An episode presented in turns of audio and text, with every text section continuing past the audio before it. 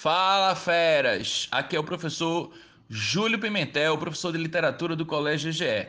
Gente, estou passando aqui para dar aquela última dica SSA2. Pessoal, Machado de Assis, maior escritor da literatura brasileira no século XIX.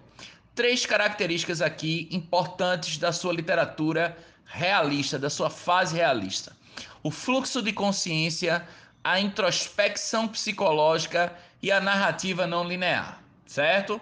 Então fica aí essa dica importante, Machado de Assis. Pessoal, deixa eu fazer aqui um convite importantíssimo que é Pessoal, vamos participar aí da última semana da revisão Top 10 SSA do Sistema GGE de Ensino. Um grande abraço e boa prova.